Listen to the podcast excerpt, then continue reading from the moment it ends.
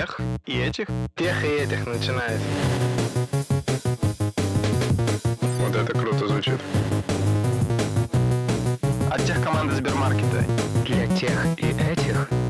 Привет! Вы слушаете подкаст Для тех и этих. Этот подкаст тех команды Сбермаркета и студии Терминвокс. В этом подкасте четыре ведущих. Мы все работаем в тех команде Сбермаркета. В студии мы обсуждаем, как устроены крупнейшие IT-компании изнутри, как они стали настоящими гигантами индустрии и чему мы можем у них научиться. У каждого своя экспертность, свой опыт, и каждый видит будущее IT в России по-своему. Давайте мы коротко представимся. Я Семен Мацепура, и я отвечаю за внешние витрины Сбермаркета, как выглядит приложение, сайт и его финальные релизы. Всем привет, меня зовут Слава, я отвечаю за операции в нашей прекрасной компании. И это значит, я отвечаю за все, начиная от того, как клиент создал заказ, кончая тем, когда ему доставили наши прекрасные курьеры. Привет, я Никита. Я лидирую контент-технологии, и, наверное, практически все, что вы видите на нашем сайте, когда вы заходите в каталог, это моя вина. Всем привет, меня зовут Олег, и я отвечаю за платформу. Платформу, которая позволяет парням еще быстрее, мощнее и ярче делать наше прекрасное айтишное решение.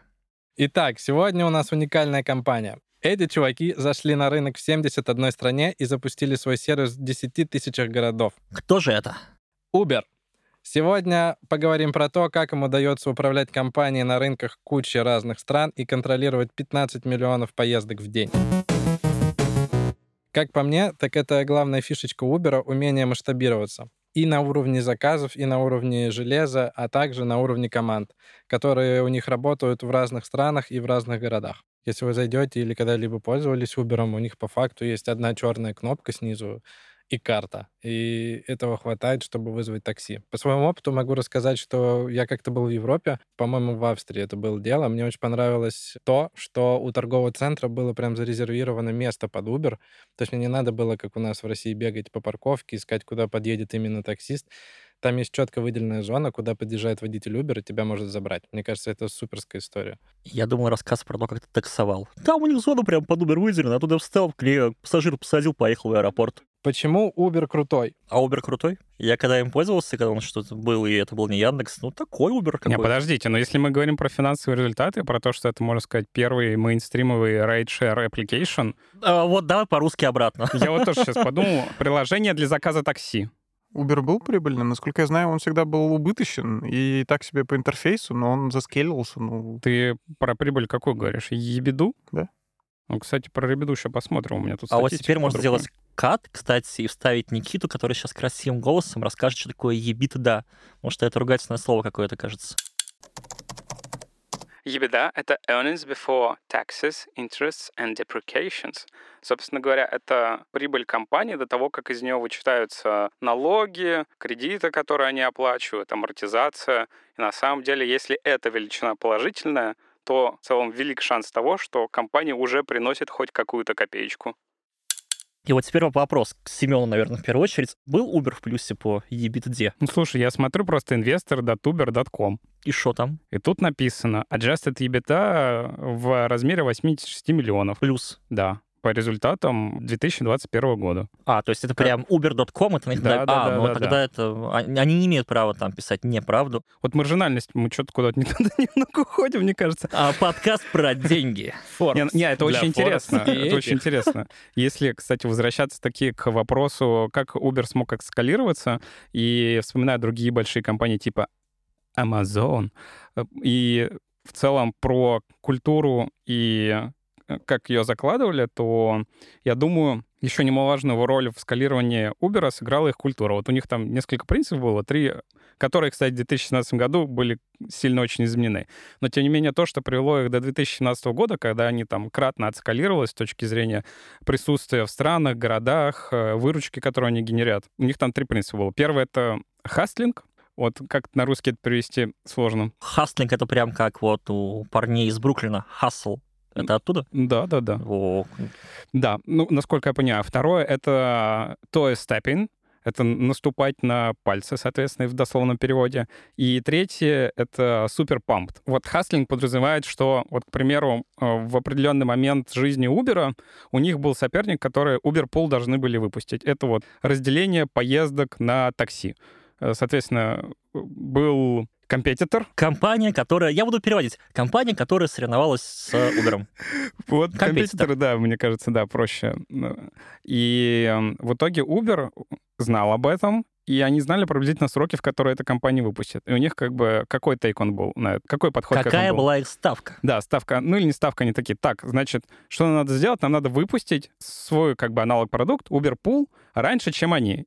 И поэтому мы сделаем какой-то не до конца сделанный, не до конца отполированный продукт, там, с багами и так далее, но зато мы выйдем на рынок быстрее. И это прям у них была такая философия. Если ты считаешь, нужно долго сидеть, там, делать какой-то PRD хороший и так далее, типа, ты не Uber-like вообще. Если ты не заряжен на то, чтобы сделать, взять, заделировать, захреначить, то ты не в культуре Uber. С одной стороны, вот это явным образом драйвило большой рост компании, потому что там было прям «давай, рачим, выпускаем, может, недоделано, но мы первые на рынке, мы первые сюда пришли». Потом это привело к тому, что они часть операции свернули, потому что у них там вообще дело не пошло, но они так прям наскоком, нахрапом, блицкриком брали какие-то вещи, либо и продуктовые, либо прям страны. Мне кажется, вот именно такая культура и подход, который заложил первый SEO компания, фаундер, они скалированию тоже помогли.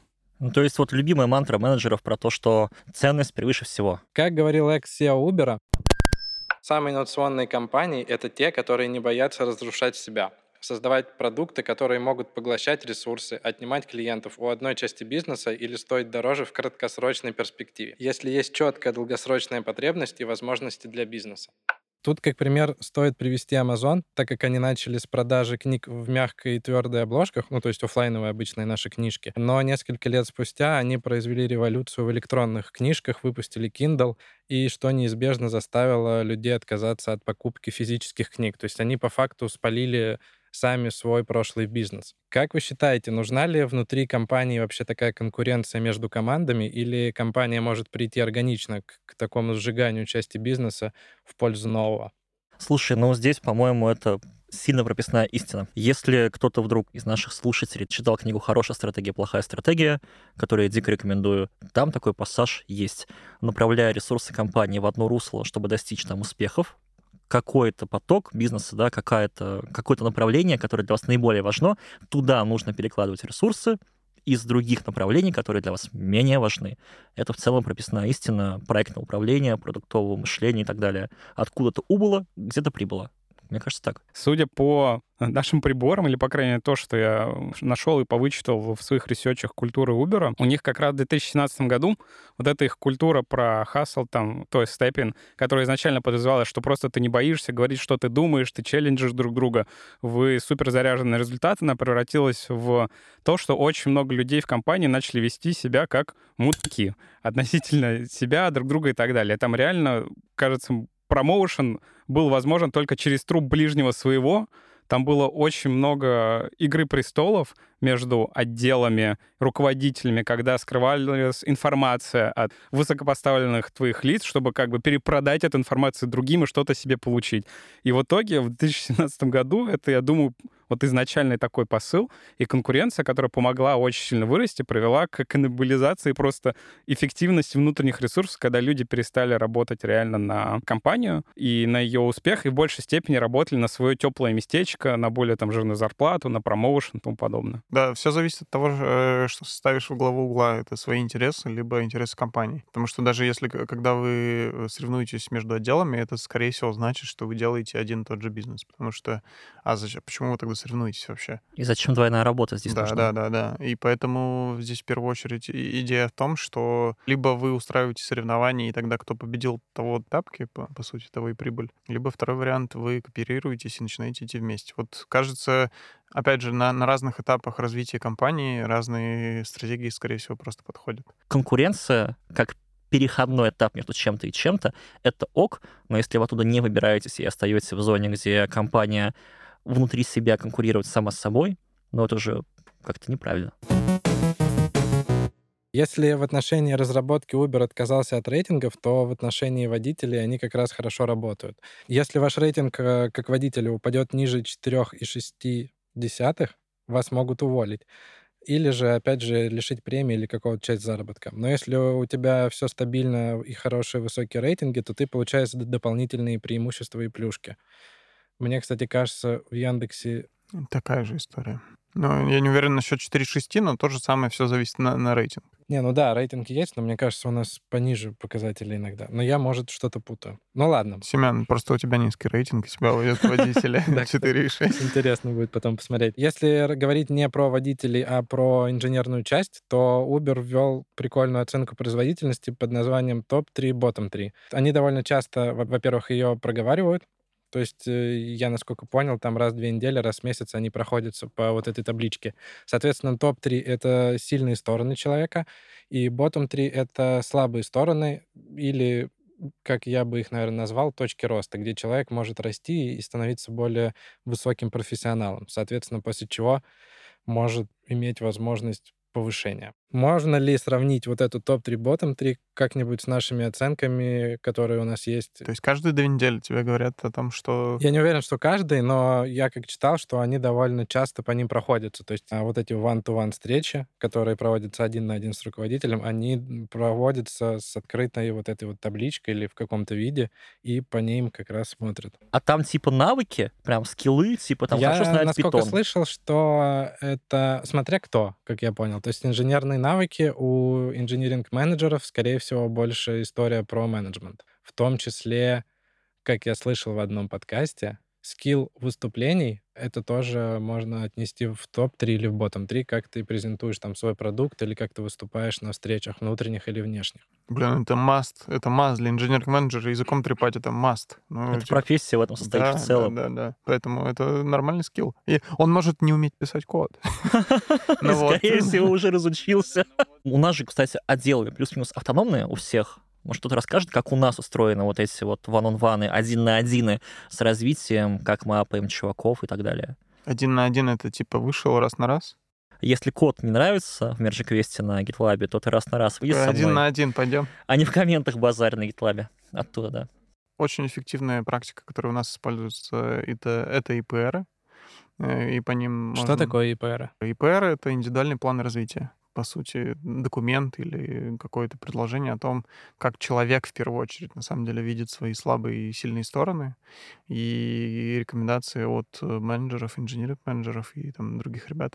На мой взгляд, в нашей компании мы использовали опыт много всего, э, собственный, как ЕМО в том числе, и э, пропустили целый ряд граблей. К примеру, в том же самом Uber, там, прежде чем они ввели более прозрачную систему оценки, фидбэков и так далее, у них там у разработчиков тоже был рейтинг. Какая-то циферка, от которой они потом с трудом отказывались, потому что там такие менеджеры, я 20 лет всем ставил оценки, как же я теперь буду жить? Возможно, там есть какая-то грань, когда люди делают что-то понятно довести из точки А в точку Б очень просто поставить оценку, а когда люди решают какие-то сложные инженерные задачи, там оценку поставить крайне сложно. Там большая степень свободы, много ответственности и так далее.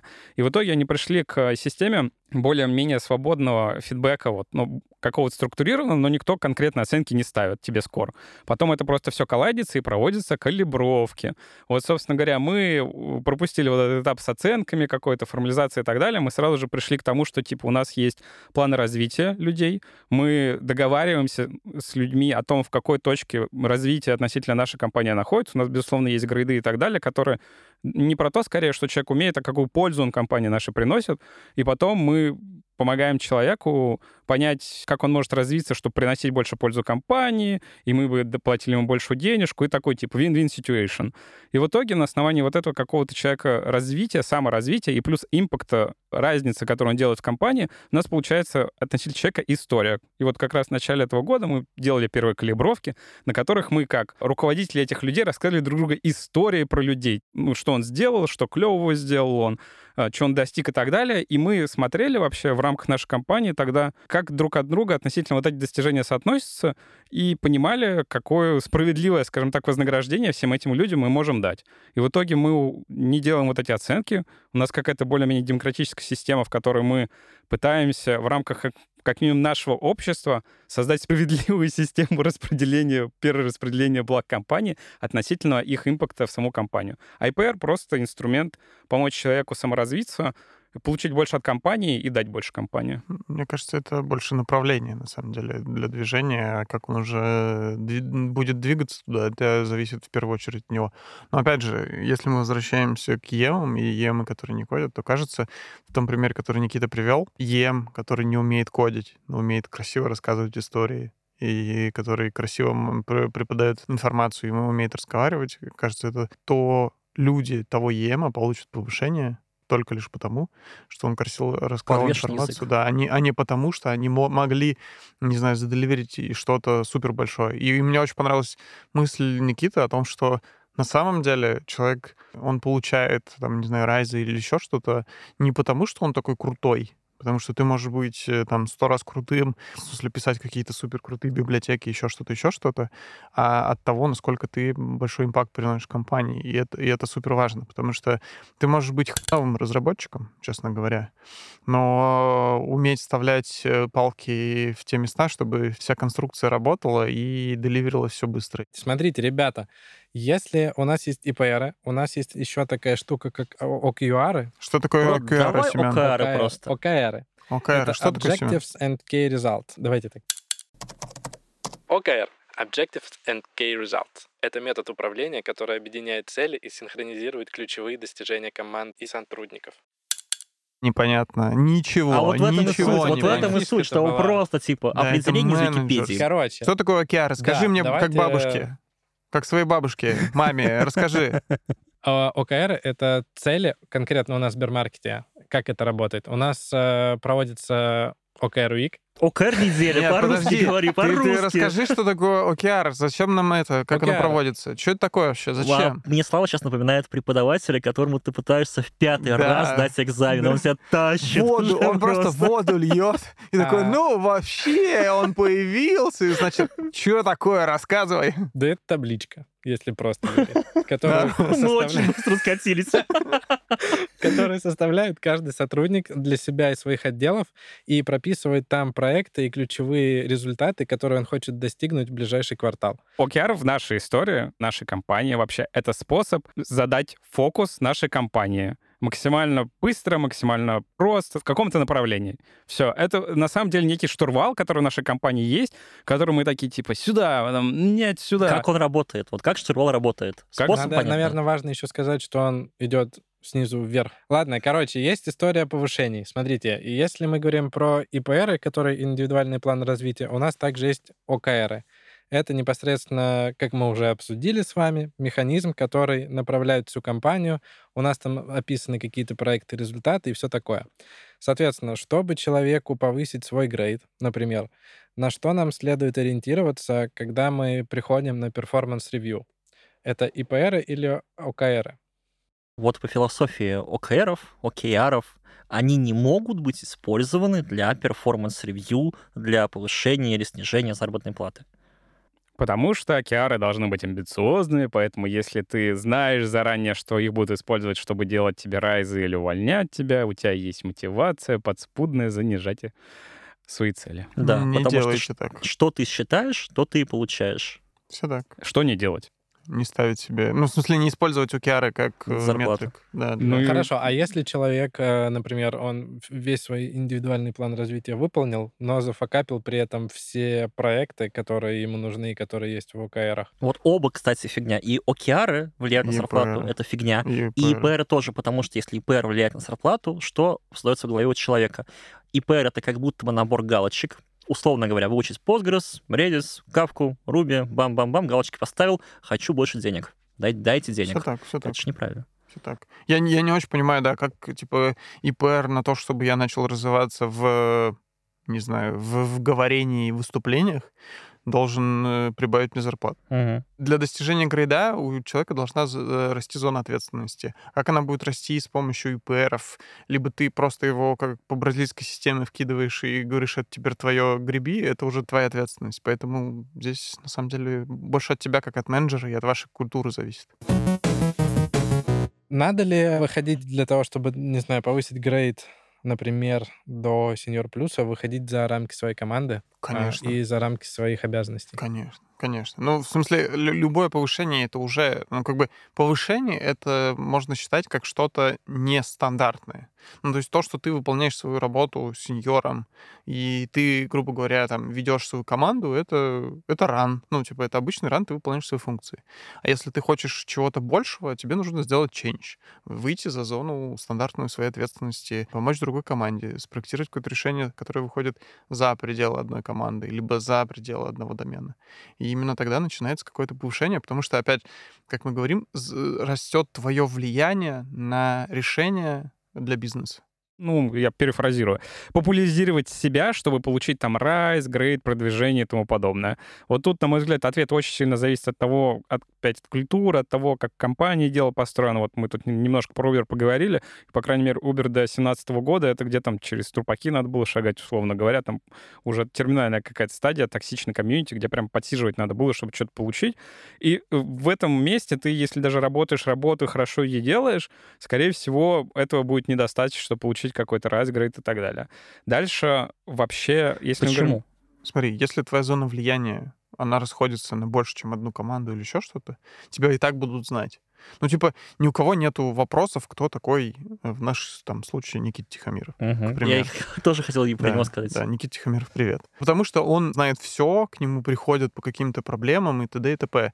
И это получится на самом деле э, достаточно эволюционно. Ну, то есть с увеличением зоны ответственности количество людей, которые знают тебя, ходят к тебе, общаются с тобой, оно, оно будет та- также автоматически расти. Или, если ты там сидишь и просто вот что-то оптимизируешь, то твой рейс — это задача твоего менеджера. Если менеджер это видит, то он как бы рейзит себя, да, и без тебя никуда нельзя. А если менеджер этого не видит, поменяйте менеджера. А как это связано с таким понятием, как quick win, например? Типа быстрый выигрыш. Надо ли всегда ему следовать? А это зависит, на самом деле, потому что что такое quick win в нашем случае? Да, у нас есть, допустим, сервис отправки смс. Условный очень. Оптимизировать его работу там на одну миллисекунду, на 100 миллисекунд. 100 уже, 100 уже ощутимо. Наверное, 20-30 миллисекунд не очень это ощущается. Но если вы работаете в банке, например, да, то эта оптимизация в 20-30 секунд, миллисекунд, она важна, потому что MasterCard или Visa имеют на весь раунд 3 платежа 4 секунды. И как бы тут 30-40 миллисекунд имеет значение, поэтому it depends. Это зависит от бизнеса. Да, и, и вот это, мне кажется, две разные истории. Вот если сидит есть чувак, и ты знаешь, что он хорошо копает, и он продолжает хорошо копать, то в рынке есть, естественно, инфляция. И ты, как хороший менеджер, понимать, что ты не хочешь, чтобы этот чувак вообще даже думал куда-то идти, потому что он сидит и офигенно делает свое дело.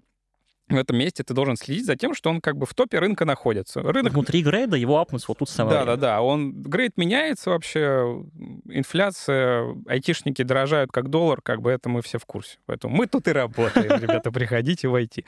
А есть вторая, как бы качественный raise как раз. И чтобы сделать качественный raise, я думаю, вот то, что ребята говорили, это максимально правдиво, что люди, которые делают качественный скачок, их, э, их видно в целом. Потому что мы в первую очередь смотрим на то, какой импакт, какое влияние, какую разницу человек делает. Вообще у любого менеджера, управленца перед своими подчиненными есть обязанность и ответственность, чтобы их вознаграждение, их заслуги были оценены по достоинству. У меня есть прикольная история. У нас в Сбермаркете есть тестировщик мобильный. Когда только начинали аналитику делать, вот только там прилага вышла в MVP, тестировщик забрал на себя полностью тестирование всей продуктовой аналитики в приложениях. Он и помогал и продуктовым аналитикам, и разработчикам. Он вообще сводил таблицы, чуть ли там помогал им даже вот поля проставить. Даже это когда еще не доходило до разработки. И я случайно узнал, типа там через полгода, что он вообще джун у нас. Тоже классная история была, поэтому не всегда, мне кажется, даже на уровне сеньора человека видно за пределами команды. То есть тут человек работал почти вообще в плоскости всех мобильных разработчиков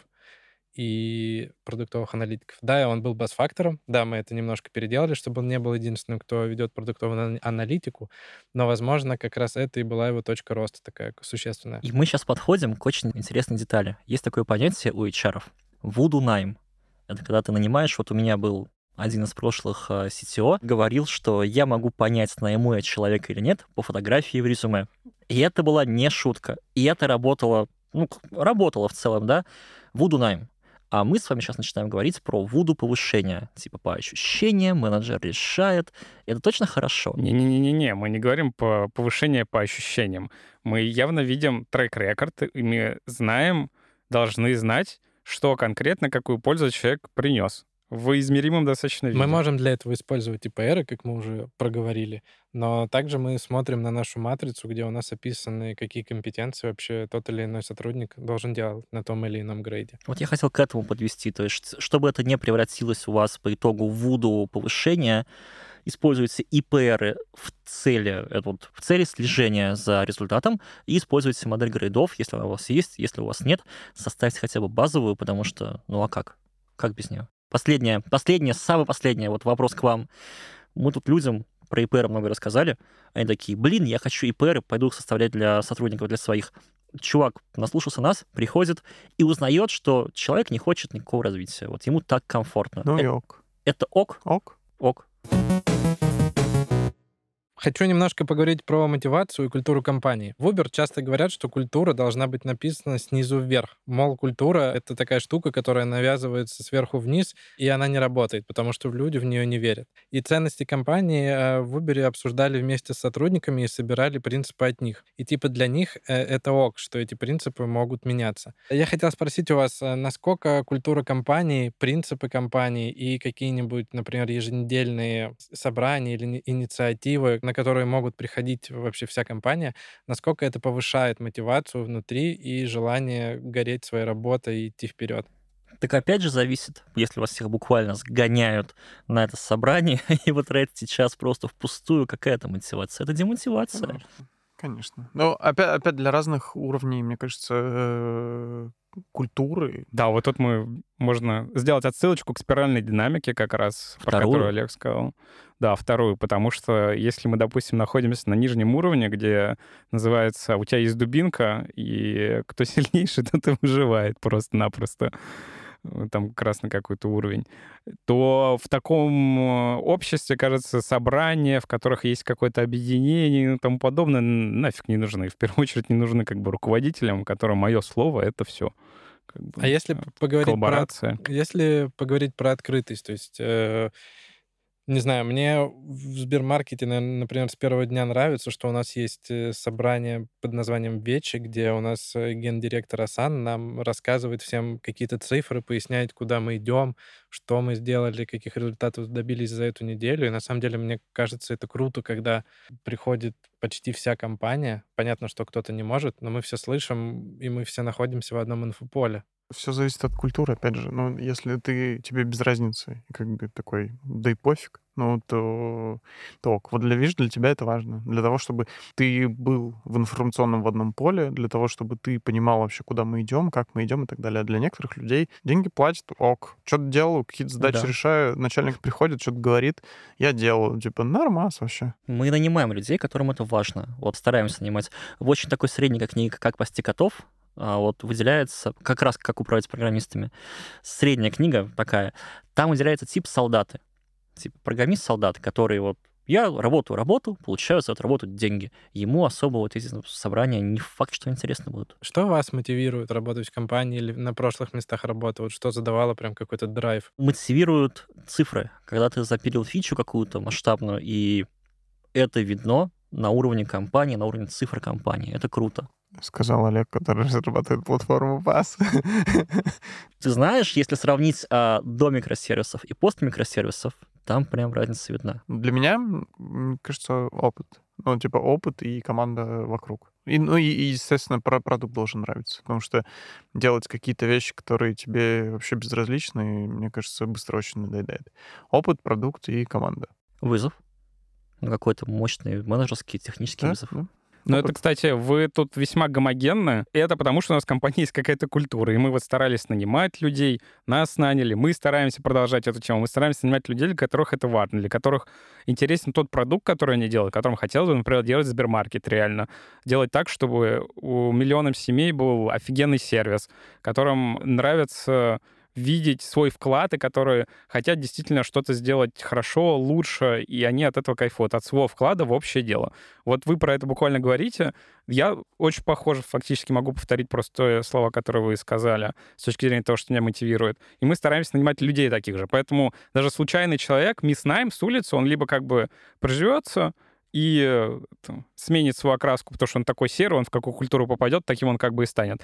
Либо же он человек как-то, естественно, отпадет вообще из нашей культуры, потому что он не проживется. И на самом деле, если вы возьмете любое место, в котором вы работаете, постараетесь применить все, что мы тут обсуждали, там, про ИПР, там, топ-3, ботом-3, э, собственно, вещей, черт человека, или все другое, или про спиральную динамику поговорить со своим начальником, то все очень сильно зависит от того, какое это общество уже в данный момент, на какой там ступени развития находится ваша компания, и все, все эти инструменты могут кардинальным образом вообще не работать. Потому что вас никто не будет слушать, никто не будет к этому готов, это только будет боль и страдания ваши и людей вокруг вас. Поэтому для начала определите, где вы находитесь. Да, и, возможно, это не то место, где вы хотели бы быть, и тогда вам нужно подумать, что для вас важно, какие ценности для вас важны, и поискать компанию по нраву. Кстати, на интервью очень много можно узнать про компанию в том числе. Именно поэтому, мне кажется, в Европе очень распространены такие behavioral интервью, когда э, люди пытаются понять, а типа человек фитится в команду или нет. Потому что у нас, насколько я знаю, человек умеет кодить, красавчик по хардам, умеет гвозди забивать, мы его берем. А то, что он может там не, не разделять ценности, не подойти к коллективу иногда. Немногие компании задумываются об этом, и немногие компании э, обращают на это внимание. Поэтому, мне кажется, как раз интервью и понимание и определение, что человек из, из твоей культуры или хотя бы готов ее принимать, это, это уже много. Согласен. Коротко, но емко. Короче, Uber в разных э, странах ведет себя по-разному. Например, в России он продал часть своего бизнеса Яндексу. В августе 2021 года Яндекс объявил, что выкупит долю в Uber, и полностью как бы весь сервис будет работать через Яндекс. Соответственно, у нас сейчас, по-моему, в России приложение просто просит обновиться так как оно криво работает из-за вот этих слияний. Соответственно, в Китае то же самое произошло. Они пытались подружить этот бизнес с местным такси-агрегатором Didi, там также не вышло. В итоге DD выкупил часть Uber. Для Uber, естественно, есть своя выгода, у них остается процент акций. Я хотел посмотреть на всю эту историю с другой стороны. Как вы смотрите и были ли в каких-то ситуациях, когда сливались несколько компаний или, например, когда какой-нибудь большой гигант покупал стартап? Что происходит с командами внутри? Как ломаются процессы? Уходят ли люди или их это, это наоборот мотивирует? Это зависит. Я до этого работал в Рокете, и тогда нас э, купила Киви в целом поменялось мало чего. Но опять же, это в зависимости от целей покупателя. Все зависит на нашем примере Сбер, Сбермаркет. Кажется, Но мы все пришли пример. после покупки, на самом деле. Да, да, Но да. я не думаю, что что-то поменялось, потому что... Абсолютно. Да, а, мы работаем все-таки как... Э, у нас свой бизнес и своя цель, наверное. То есть мы как делали да. свой продукт, так и делаем. Есть много примеров. Например, э, там Яндекс Еда, которая раньше была стартапом, я не помню, как он назывался. Да, да, да, Fox, да. То есть это пол, его полностью пере, переделали. Ну, то есть остался какой-то кусок монолита, который в итоге полностью переделали. А вторую, насколько я знаю, тоже это был отдельный бизнес, и сейчас это часть э, Яндекс вертикалей с своими процессами, с новыми и с остальным. Все зависит от цели бизнеса, от цели того, что нужно сделать. Ну, то есть часть, может быть, это интегрировать вообще в текущую экосистему, часть э, развивать его как отдельный продукт и, в общем-то, ничего общего не иметь с дочерней компанией. Все, все зависит от цели бизнеса. Да, если у вас там цель поглотить вашу компанию, то здесь, естественно, привет процессы, привет вообще там массовые кадровые перемещения. А если цель просто купить и получать прибыль, зачем ломать то, что работает? А иногда цель просто купить сотрудников. Да, кстати. Ну вот, э, если ты покупаешь сотрудников, ты их должен всех проинтегрировать к себе, получается, в свою компанию. Или ты их просто покупаешь как отдельный продукт, чтобы они дальше сидели? Все, все зависит. Ну, то есть, э, опять же... Ты так спрашиваешь, я думаю, такие инвесторы такие, проводим M&A каждый день такие.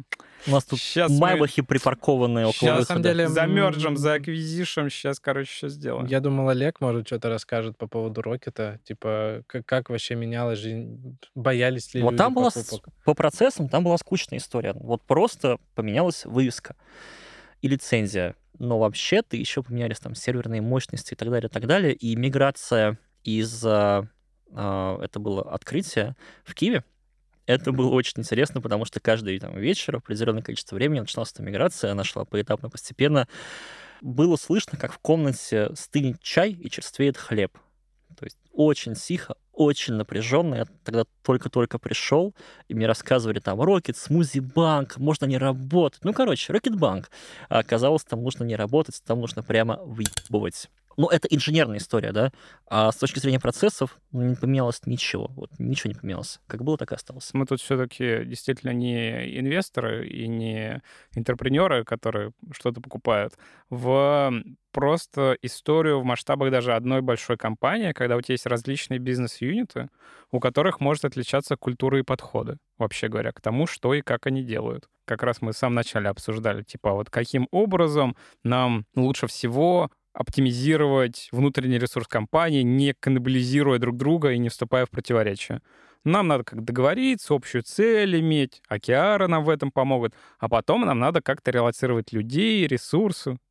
Мы людей ресурсами называем, простите, это профессиональная деформация уже у нас такая. Ну, не все так считают, что люди ресурсы. Да, но в любом случае, нам все это надо как-то релацировать, проекты, людей, команды, и как только мы начинаем это делать, мы можем узнавать, что, оказывается, у нас соседние бизнес-юниты в одной компании, которая не 10 тысяч человек, у нас сколько, 600 инженеров. Внезапно, 700. Внезапно работают несколько по-разному, вообще говоря. И что люди настолько там привыкли к своим лидам, э, верят в них, им так комфортно, что для них вот этот переход — это уже стресс. Вот это реально как бы челлендж, который перед нами сейчас стоит, который достаточно сложно решать прямо здесь и сейчас, потому что это прям про интеграцию каких-то подходов. Вроде у нас культура одна, принципы одни, но они даже в рамках бизнес-юнитов немного толкуются по-разному, потому что там есть сильный лидер, который каким-то образом может под собой вообще сделать другое царство, с которым тебе придется разбираться и взаимодействовать, вообще говоря. Можно, наверное, подытожить тем, что даже Яндексов много. Вот когда я общаюсь да. с там, емами из Яндекса, он, ну, типа говорят, Олег, ты же понимаешь, что Яндексов много. Да, Поэтому... Яндексов много есть. А должны ли мы стараться все-таки, например, если к инженерным процессам вернуться, все загонять под какой-то единый процесс и одну канву? Или это нереальная история? Если это приносит компании пользу, то должны, а если нет, то не надо. Если брать, например, Uber, в котором есть э, десятки офисов в разных странах и городах, нужно ли им выстраивать процессы одинаково, например, в разных странах, или они могут все абсолютно работать по-разному? Ну вот представьте, что есть там европейцы, есть просто скажем, Китай, да, в Китае общепринято, и мы в одном из подкастов про это поговорим, надеюсь, система 966. С 9 до 6 6 дней в неделю, 966. И, наверное, Uber, когда пришел в Китай, это менять не стал, потому что, ну, возможно, показалось крутым, что ты можешь эксплуатировать разработчиков 966. Если этот же подход перенести в Европу, и объявить про это чувакам, которые у тебя работают. Можно поставить таймер и считать, через сколько минут к тебе на стол упадет первое заявление об уходе по собственному желанию. Поэтому, ну, видимо, нет. Задача сложная. Понятное дело, что есть какие-то операционные процессы, которым лучше всего генерализировать или, по крайней мере, обобщать. Ну, к примеру, процесс, возможно, как раз того же самого performance-ревью, градирования и тому подобное. Потому что тебе все-таки хотелось бы э, понимать э, иметь общую сетку для того, чтобы управлять этим в компании, а в каждой стране иметь свою сетку грейдов для разработчиков, это какая-то сложная канитель будет. Да нормальная канитель. Как раз ты просто понимаешь, вот в чем суть хорошего менеджера. Нанять человека, мотивировать его делать работу и не мешать. Вот ты, условно, в Китае нанимаешь человека, который прекрасно понимает китайский рынок, конъюнктуру, психологию местных жителей и местных разработчиков и доверяешь ему финансовые вопросы. Ну, это, возможно, тут мы затронули открытие там новых культур, и, или открытие бизнеса в кардинально отличающих культур относительно того, где ты изначально запускал свой продукт. И действительно, да, но если мы говорим про то, что мы в итоге будем делать такие анклавы исключительно, бизнес-юниты, и у нас не будет никаких э, общих процессов, то этим управлять будет очень сложно, ну, практически невозможно. Ты захочешь как-то операционно оптимизировать свою компанию on scale, там, допустим, потому что у тебя все равно наверняка э, вот эти вот бизнес-юниты, они не self-sufficient, и ты как материнская компания им бабки какие-то даешь, у них какой-то PNL есть. Все так. И я рекламирую еще раз книгу, мы с нее начинали сегодня фактически «Хорошая стратегия, плохая стратегия». Там описан один случай, ровно вот, который сейчас Никита рассказывал, что компания фактически развалилась на кластеры и пыталась выкарабкаться из того, что каждый кластер управлялся по-своему, разными людьми и так далее. К чему это привело, можно там как раз и прочитать. Книга хорошая, полезная, рекомендую. Если подводить итоги, мы чему-то можем научиться у Uber и что-то перенять у них? Я думаю, сильная культура может да, давать сильный результат, но она также может и каннибализировать себя в перспективе. И всегда надо меняться и ловить тот момент, когда делать пивот, а не ронять бизнес. Я думаю, на примере Uber можно явно убедиться в том, что то, что привело себя на текущий уровень, не приведет себя на новый. Если вы интересуетесь там микросервисами, вы явно читали статьи Uber, как у них эволюционировало понимание самого IT, и в том числе это видно и в управлении, про то, что мы сегодня говорили в менеджменте. И инструменты нужно подбирать под э, текущие потребности. Это может быть как и performance review, и командные практики, и микросервисы, и неважно что. Не, не нужно использовать то, что вам не нужно. И краудсорсинг. Сбор идей демократичный по всей компании для того, чтобы ее изменить. Это тоже что-то крутое, но этот инструмент, который на начальном этапе развития культуры общества не рабочий. Это inner sourcing. Краудсорсинг — это когда вовне, а, снару... а внутри это inner. На этом мы закончим. Это был подкаст для тех и этих от тех команды Сбермаркета и студии Терминвокс. С вами были Семен Мацепура. Вячеслав Артемьев. Никита Елагин. И Олег Федоткин. Вместе с нами этот подкаст сделали звукорежиссер Александр Павлов, продюсер Глеб Фадеев и дизайнер Елизавета Семенова. Подпишитесь на нас, слушайте подкаст на всех удобных площадках. Это SoundStream, Apple подкасты, Google подкасты, CastBox, Яндекс Музыка. А также подписывайтесь на соцсети Сбермаркет Тех, чтобы не пропустить новые выпуски. Всем пока!